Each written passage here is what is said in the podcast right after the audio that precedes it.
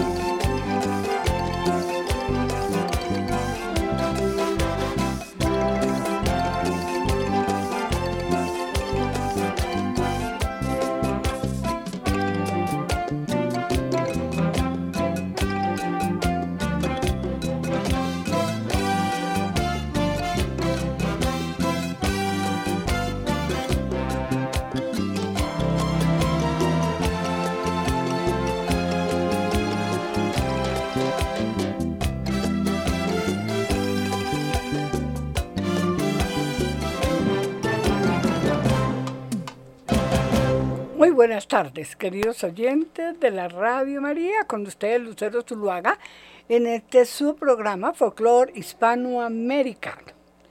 El departamento de La Guajira está localizado en el extremo norte del país. Tiene una extensión de 20.848 kilómetros cuadrados y limita por el norte con el Mar Caribe, por el oriente con el Mar Caribe y Venezuela, por el sur con el departamento del Cesar y por el occidente con el Mar Caribe y los departamentos del Magdalena. Tiene 14 municipios, su capital Río H y en general todo el departamento han experimentado un desarrollo acelerado en las últimas décadas, principalmente por la apertura del Cerrejón y también por las excelentes playas que éste posee.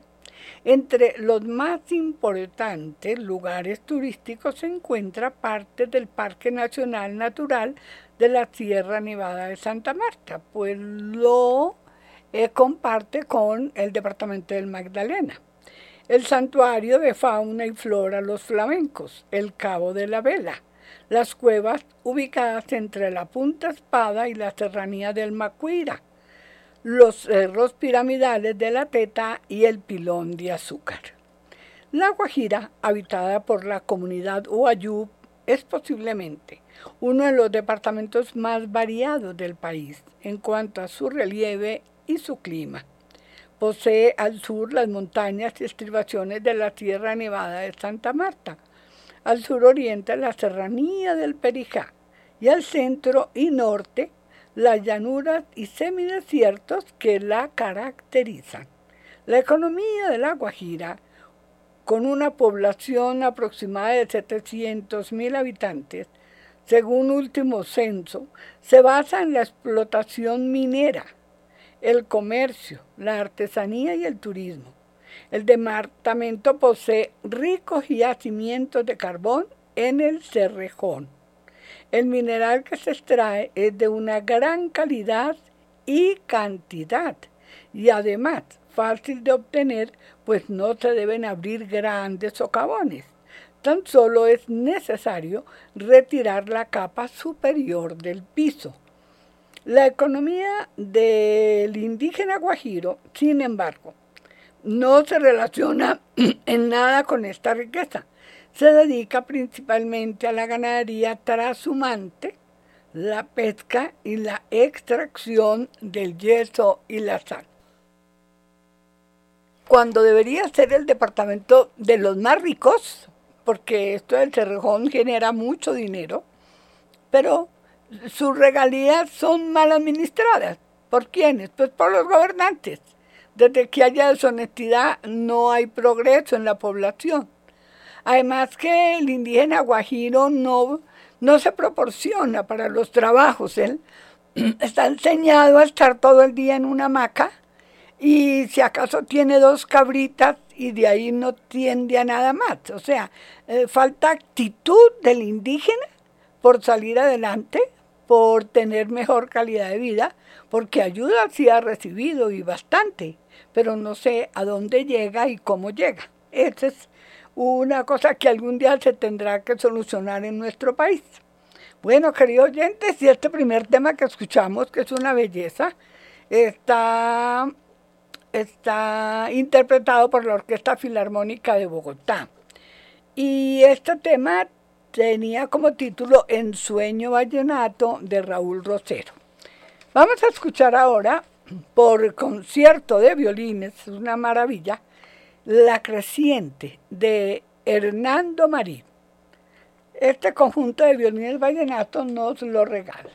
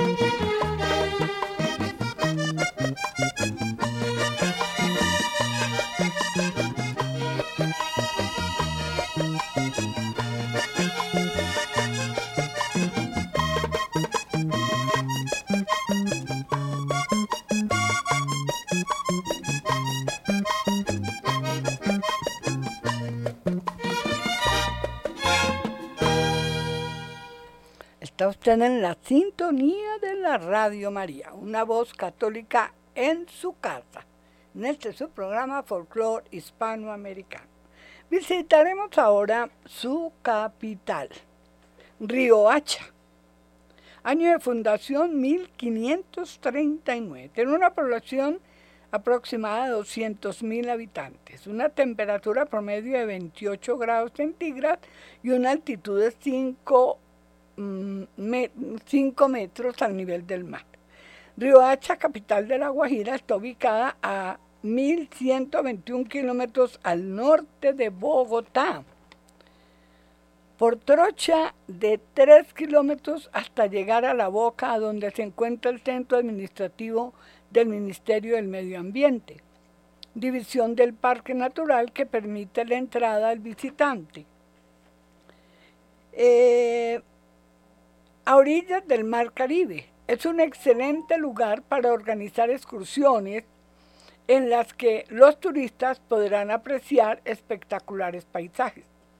Sus mayores atractivos son sus playas de arena blanca surcadas por palmeras de coco, su muelle turístico y un elegante malecón que durante las noches está iluminado con luces multicolores que le dan una atmósfera de perpetuo festival. También hay que visitar las casas coloniales y la Plaza Almirante Padilla. En el municipio está el Parque Los Flamencos, de visita obligada. Esta reserva natural ocupa una extensión de 7.000 hectáreas, territorio de lenguas de arena, además de lagunas costeras alimentadas por arroyos y algunas estaciones comunicadas con el mar donde prevalece una gran cantidad de algas, peces y moluscos. Después de 20 minutos de viaje por la troncal del Caribe, desde Río Hacha, en dirección a Santa Marta, se llega al desvío que conduce al caserío de Camerones. Desde allí se toma una trocha de 3 kilómetros hasta llegar a la boca donde se encuentra el centro administrativo del Ministerio del Medio Ambiente, División de Parques Naturales, que permite la entrada al visitante, quien puede trasladarse en carro particular o en transporte público. También desde Río Hacha se llega a la serranía de la Macuira, que no es otra cosa que un oasis de bosques de montaña que se levanta sobre las tierras bajas del cinturón árido precaribeño de la Alta Guajira. Ocupa un área de 25 hectáreas aproximadamente. Eh, la Guajira definitivamente yo creo que es de los departamentos más bonitos y como decía en un comienzo, de los más turísticos que hay en el país, porque hay de todo, ¿no? Eh, el primer encuentro en ese norte colombiano es Río Hacha un pueblo costero con aires de nostalgia, sus edificios y calles remiten a los años 50, que se quedaron plasmados en muchas de las ciudades del Caribe.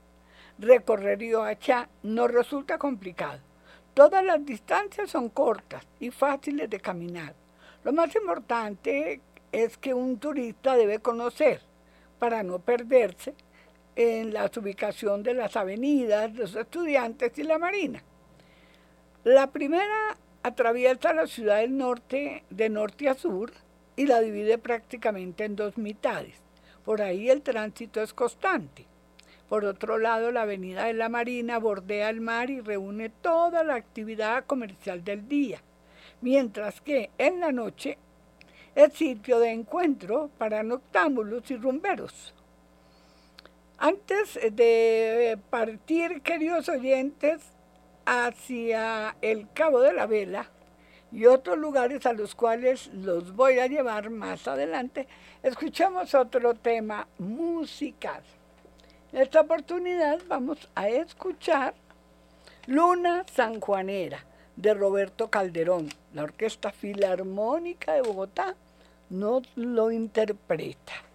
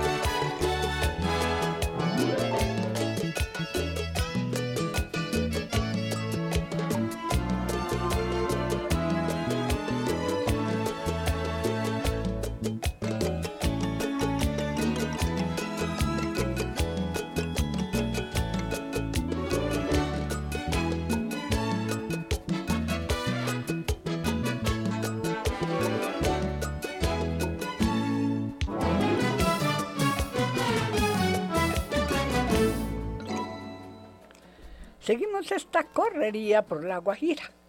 Entramos un poquito a Barrancas, elegido municipio en 1892. Tiene una población aproximada de unos 35 mil habitantes. Temperatura 28 grados centígrados. Altitud 40 metros sobre el nivel del mar. Distancia de Río Hacha 105 kilómetros. En Barrancas, en el mar izquierdo del río Rancherías, está la mina del carbón al cielo abierto más grande y moderno del mundo, el Cerrejón, donde se puede hacer visitas guiadas. Otros atractivos naturales son los igualares, la cueva, el Salto Guayacanal y el Pozo Hondo. Es que antes de llegar a, Cerrejón, que queremos llegar con ustedes allá también, eh, partamos primero de Manaure, porque eh, este, este municipio es, pertenece a ellos realmente, donde están los, eh, las minas abiertas de carbón. Erigido municipio Manaure en 1973 con una población de 80 mil habitantes aproximadamente, una temperatura promedia de 30 grados y hasta más, una altitud de 3 metros sobre el nivel del mar, distancia de Río Hacha 63 kilómetros. Hermoso municipio donde se explota la sal marina. Manaure produce el 65% de la sal de todo el país son cerca de 4.200 hectáreas dedicadas a su explotación. Las grandes pirámides de ese mineral constituyen el paisaje principal de este municipio. Otro de los recursos naturales de Manaure es el gas natural, que se extrae de la plataforma continental de Chuchupa. Las playas de Musichi y El Pájaro, hogar de paso de los flamencos rosados, están entre sus principales atractivos turísticos. Y es que Manaure es una, es una ciudad que ha cogido mucho vuelo, pues precisamente porque ahí tienen el Cerrejón, que eso les da bastantes divisas. Y bueno, lo que yo digo es que está mal administrada, pues porque plata entra, pero ¿qué hacen con ella, no? Eh, se toma de nuevo la carretera siguiendo la ruta paralela al tren hacia el noroeste.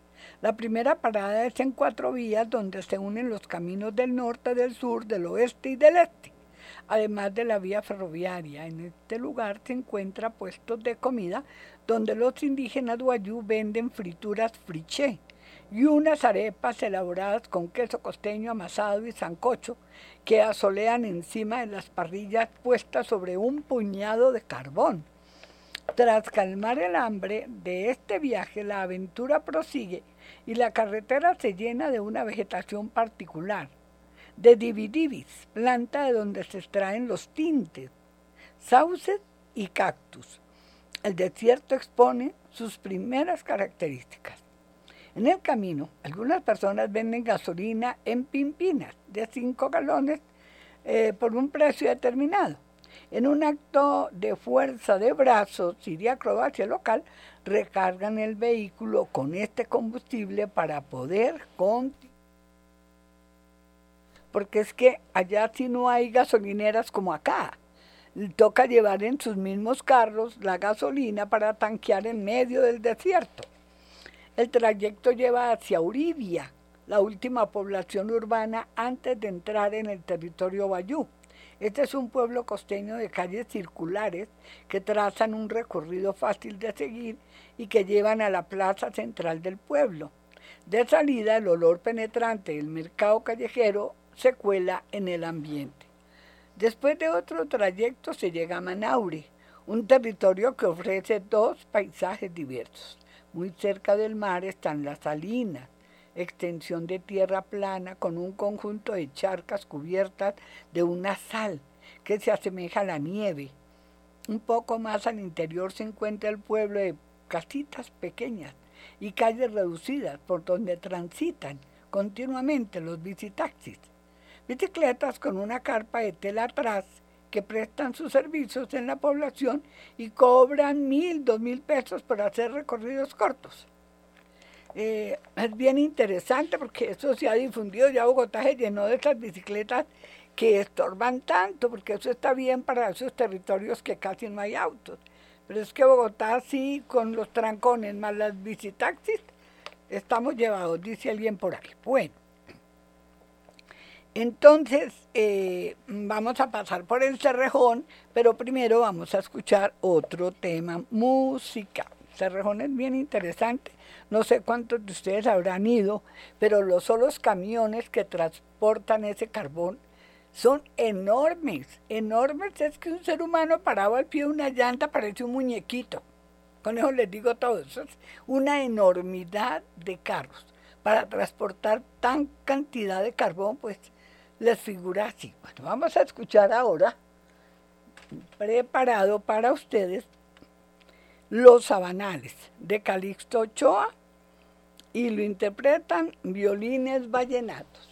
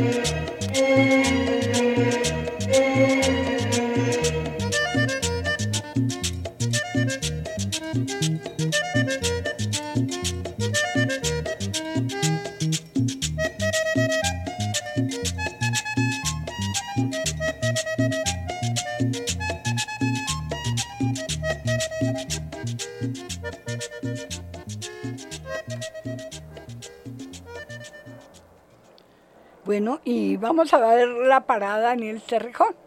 El recorrido hacia la mina se realiza a lo largo de interminables carreteras planas, rodeadas de arbustos bajitos. Sin embargo, a medida que se aproximan las estribaciones de la Sierra Nevada de Santa Marta, los paisajes empiezan a cambiar.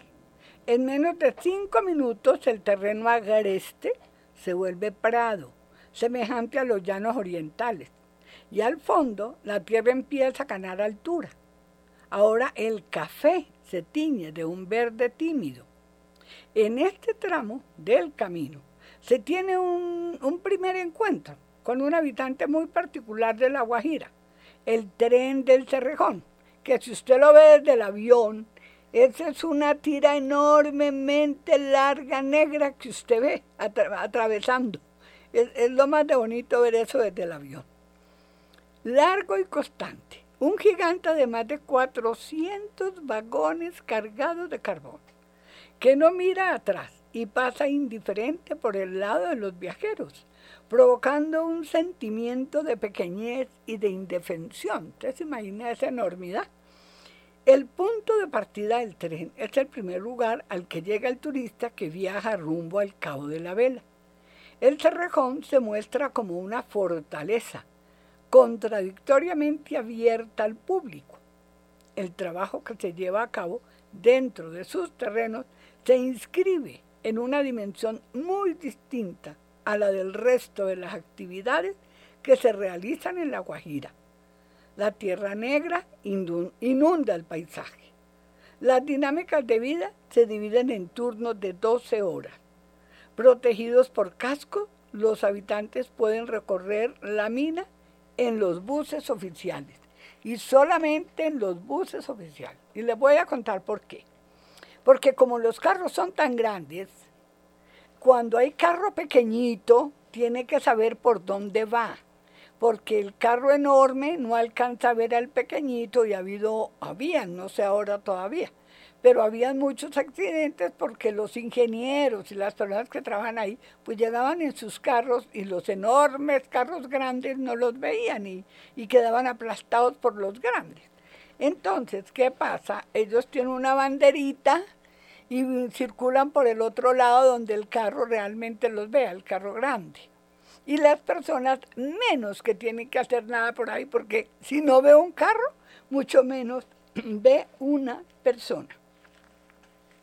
Así que les voy contando cómo es la enormidad y cómo es estar ahí, que es bastante complicado, diría yo, ¿no? Porque las cosas ahí son eh, de una enormidad que uno no se alcanza a imaginar. Bueno, y del camino del Cerrejón vamos siguiendo al Cabo de la Vela. La carretera pavimentada se termina y el recorrido continúa por un terreno destapado, aproximadamente de hora y media, dependiendo de la ruta escogida. En verano se toma el desvío de Maraihuama para entrar en el desierto de Carrizal. Muchos visitantes tienen la visión de la Guajira como un desierto que cubre todo el territorio. En realidad, la tierra de este departamento al norte de Colombia es diversa y es sorprendente, no nos lo podemos imaginar. En la Baja Guajira se siente fuerte la influencia de la Sierra Nevada de Santa Marta y de la Sierra del Perijá. Esta zona comprende 11 municipios del departamento y configura un panorama de tierra muy fértil. Por eso digo yo que no puede ser un, un departamento pobre, si tiene mucha tierra para cultivar tiene mucho turista por atender. Entonces, ¿de dónde viene la pobreza de que no tienen acueductos, no tienen alcantarillados, los niños se mueren de hambre? Eh, a ver, pongámonos en la sensatez y miremos las cosas con ojos críticos. No nos dejemos llenar la cabeza de cuentos, que es que el indígena se está muriendo de hambre porque no tiene ayuda. No, el indígena no quiere hacer nada. Y entonces se quiere ganar la vida sentada y resulta que a todos, a todos los seres humanos, nos toca trabajar para ganarnos la vida. Ellos son los que más ayuda reciben del Estado. Es un IPC grande lo que ellos reciben. Lo que pasa es que lo mal distribuyen, lo malgastan en camionetas, en trago y lo desperdician en nada útil. No hacen sus casitas, no mandan sus niños al colegio como es debido porque ellos tienen educación gratuita, universidad gratuita. Resulta que los cupos de la universidad se pierden porque no van los jóvenes a estudiar. No quieren, quieren ser mantenidos por el Estado. Y yo pienso que esa política no va en un país que tiende al progreso y que queremos todos progresar. No podemos darle el pescado a la persona, tenemos que enseñarle a pescar para que tenga siempre alimento en su casa. Esa es la realidad que viven estos indígenas. No nos dejemos de creer en los cuentos de que es que pobrecitos, no. Es que eh, en Colombia tiene que ser para todos igual. El que trabaja come, como decía San Pablo, el que quiere comer que trabaje. Pues aquí se aplica lo mismo, que los recursos que reciben eh, una persona que sepa de economía, administre esos recursos y los lleve bien por donde tiene que ser, los distribuya como tiene que ser. Y que los padres eduquen a sus hijos porque tienen cómo educarlos, ¿no? Y que los alimente, porque entonces una, una chivita y me siento todo el día a mirar la chivita. No, yo tengo que producir porque ahí hay tierras que producen. Bueno, este es un paréntesis a todo lo que pasa en mi querida Colombia. Eh, iba diciendo que con frecuentes lluvias, donde la mayoría de sus habitantes se dedican, oígase bien, al cultivo de arroz, maíz, algodón, sorgo, frijol y hasta café. O sea, da de toda esa tierra bendecida por Dios. Por su parte, en la media Guajira están las ciudades más importantes que son Río Hacha y Maicao, que viven de la actividad comercial y gubernamental. Finalmente, el desierto se presenta sin complejos en la Alta Guajira, cuyos territorios están protegidos como reserva indígena de los guayí. Entonces, los guayú están protegidos, sí, pero no trabajan vuelve y juega, no trabajan, están protegidos pero no trabajan. Existe allí dos clases de desiertos. Cerca de la serranía del Macuira se encuentra el desierto de dunas, de menor extensión, pero de características semejantes a las del desierto de Sahara en África. No sé si lo conozcan, pero es pura arena, es pura arena. Ahí, cuando uno quiere, puede. Ustedes saben la historia de, del de los judíos cuando les entregaron allá la tierra donde ellos habitan, eh, eh, con los palestinos, a ellos les asignaron una tierra que no producía absolutamente nada, puro desierto. Y lo digo porque yo fui. ¿Y qué hicieron los judíos? Llenaron de mangueras el desierto y lo pusieron a producir. Y son de las mejores economías del mundo, es la de los judíos porque ellos sí trabajan para comer. Entonces el que quiere puede. Si el guajiro quiere poner a producir su tierra, búsquese la manera. Tienen el mar, desalinicen el agua del mar, pongan allá unas, eh, unos aparatos que son especializados para eso, para desalinizar el mar, y ahí tienen el agua para irrigar el desierto. Y les daría mil soluciones con ingenieros muy inteligentes que les pueden ayudar.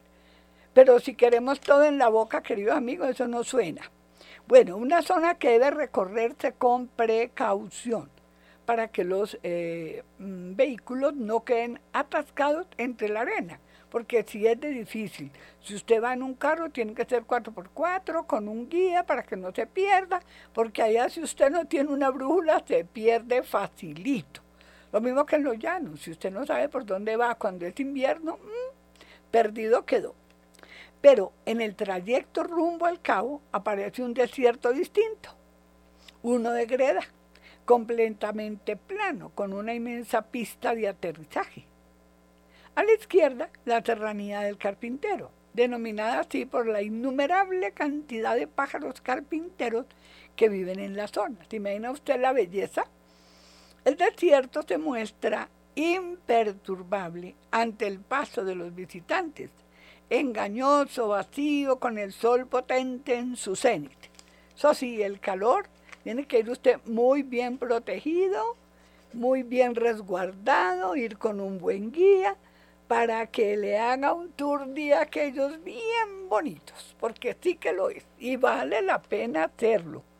Colombia no sabe lo que tiene definitivamente, lo estamos desperdiciando todo. Vamos a escuchar este tema también hermoso, Mi pedazo de acordeón, de Alejandro Durán. Orquesta Filarmónica de Bogotá la he traído hoy para que les dé un, un concierto de vallenatos, queridos oyentes.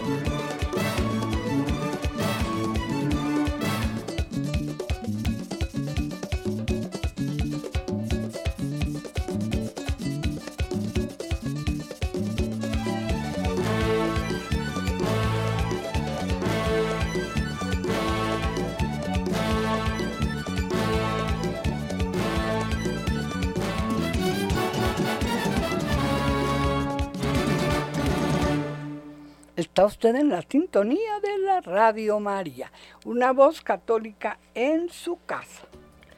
Eh, después de cargar los ojos con la visión agreste del desierto, la próxima imagen será la de la bahía del Cabo de la Vela. Es una hermosura.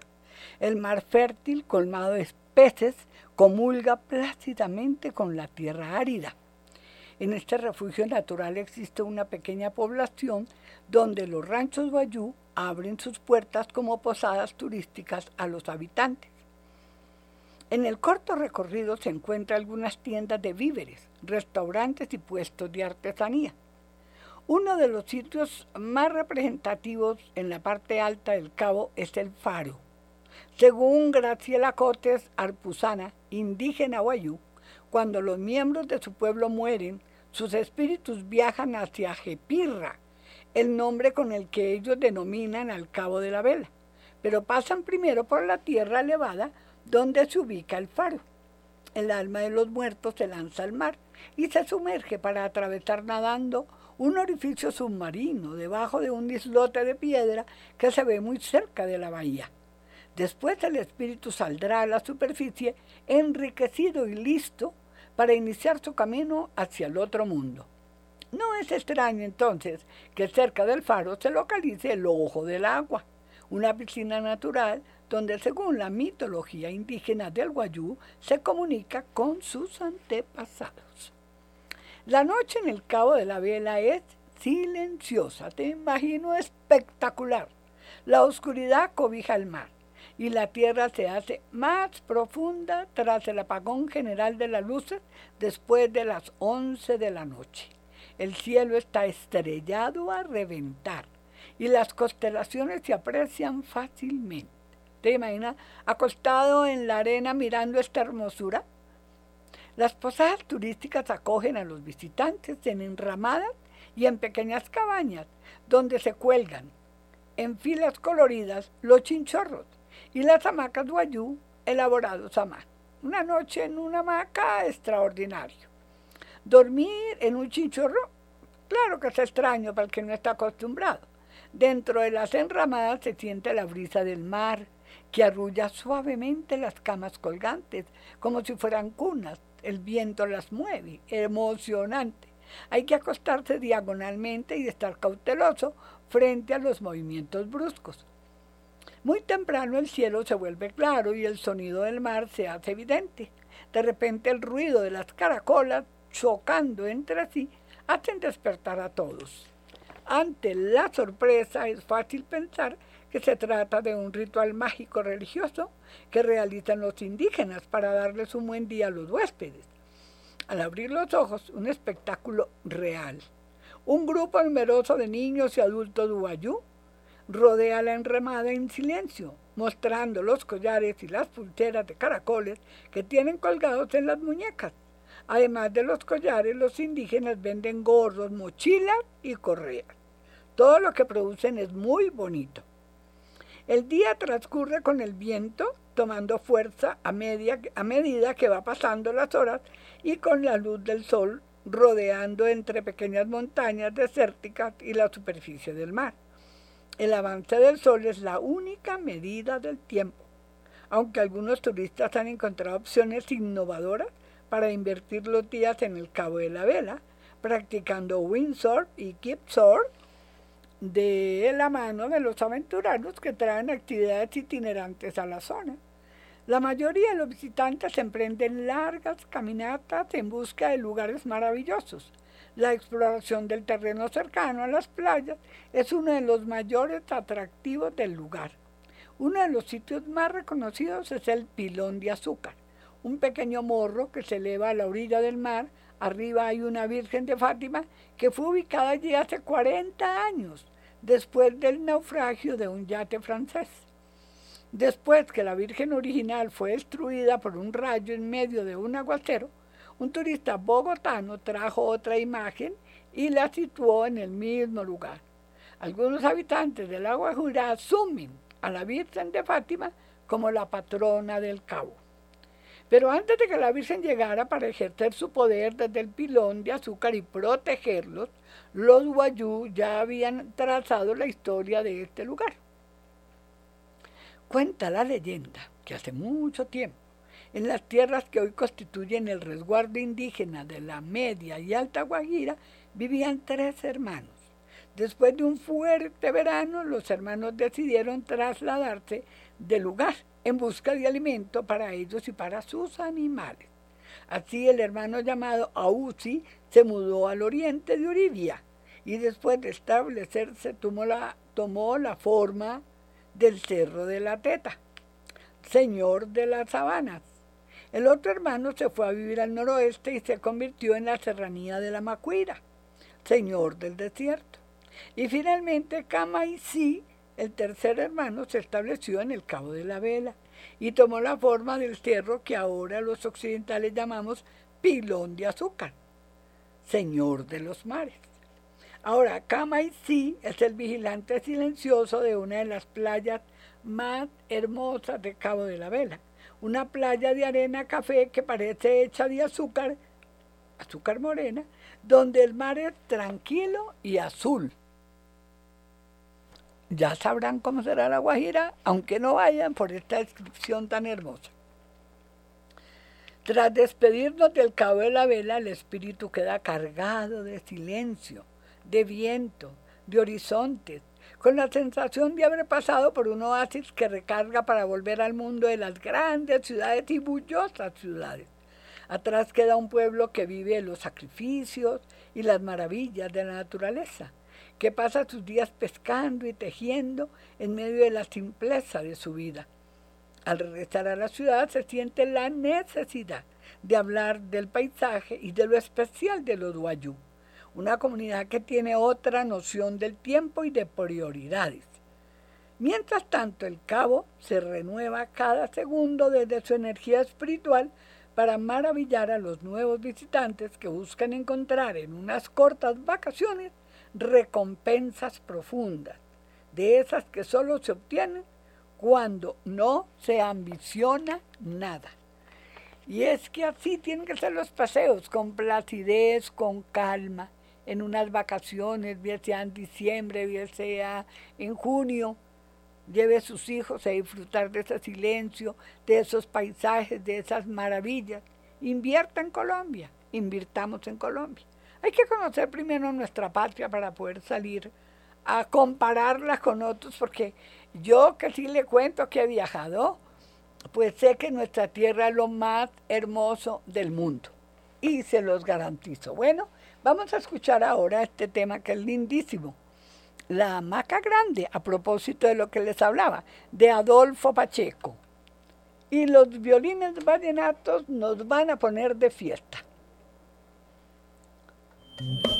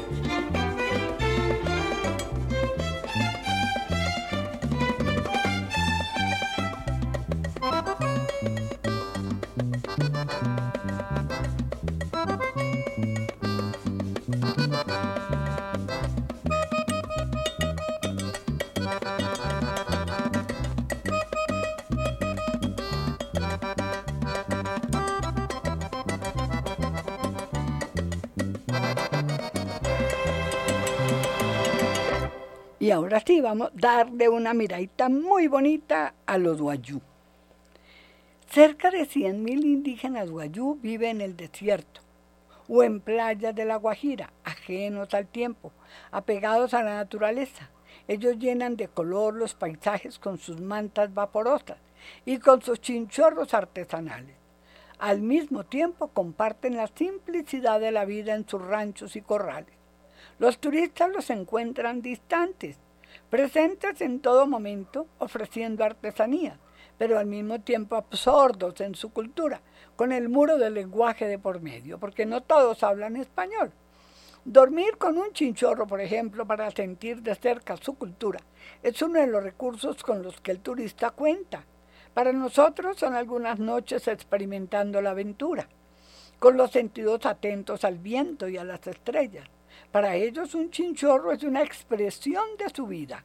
Nacen, crecen, se reproducen y mueren en él los tejen en telares de manera artesanal y en ellos plasman muchos de los aspectos que marcan su vida, las tonalidades alegres de color que los conectan con la naturaleza y las figuras tejidas que los acercan a sus representaciones mágicas. En un paseo por una ranchería o en una conversación casual con un guayú se puede descubrir aspectos más íntimos de su cultura uno de los temas que salen a la luz más fácilmente es que este pueblo se organiza alrededor de los clanes maternos. Entre ellos existe el matriarcado. Un ejemplo evidente de esto es que los guayú llevan primero el apellido de su madre. Siempre he dicho que debería ser así. El poder de las mujeres es notorio. Ellas siempre están inculcando en sus hijos la formación, fortaleciendo los lazos del afecto y esculpiendo con su sutileza el temple. Mientras tanto los hombres enseñan las labores y el trabajo.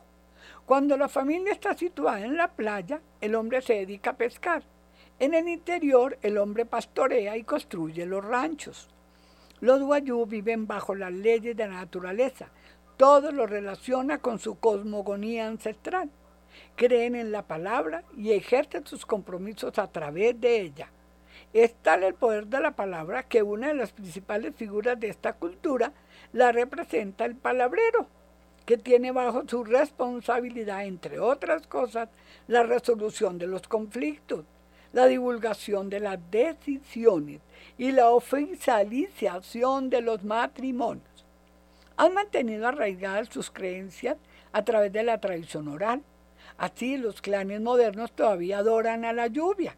Ellos la llaman Puyá, tal y como lo hacían las antiguas generaciones.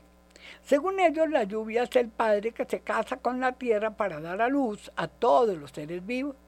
Cuando hay bastante lluvia, hacen comida, sacrifican animales, realizan danzas y reparten sagua un alimento energizante hecho de maíz tostado y molido con la semilla de la uyama y con panela. Sabe como a la chicha que nosotros hacemos.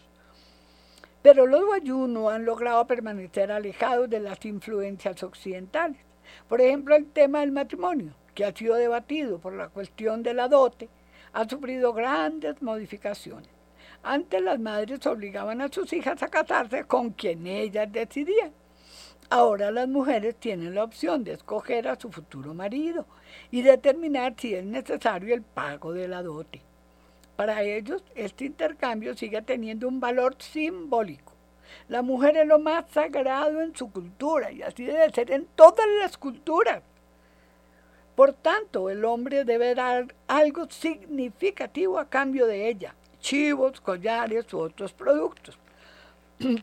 Pero lo más valioso de este pueblo consiste en que quiere seguir siendo auténtico, mantener la simpleza de su forma de vida y apegarse más a lo que para ellos es realmente importante, sus creencias y tradiciones. Esto es un aspecto que un arijuna, como ellos llaman a quien no es guayú, nunca podrá entender si no abre su mente y da paso a significados más valiosos como el poder del silencio, la banalidad del tiempo, el despego a lo material y el respeto por la naturaleza. Oiga, si esto no les gustó, no les gusta nada, porque es que saber de otras culturas es tan importante. Bueno, me quedó faltando muchísimas cosas que en un próximo programa ya les iré contando con más detalles. Eh, sitios que valen la pena visitar, como, como Macuira. Es una cosa hermosa ir al Macuira. Esa es otra cosa, como dicen y deberíamos de haberlo hecho, pero no nos quedó tiempo, queridos oyentes. Bueno, queridos oyentes, hasta aquí, Folclore Hispanoamericano. Habló para ustedes Lucero Zulvara.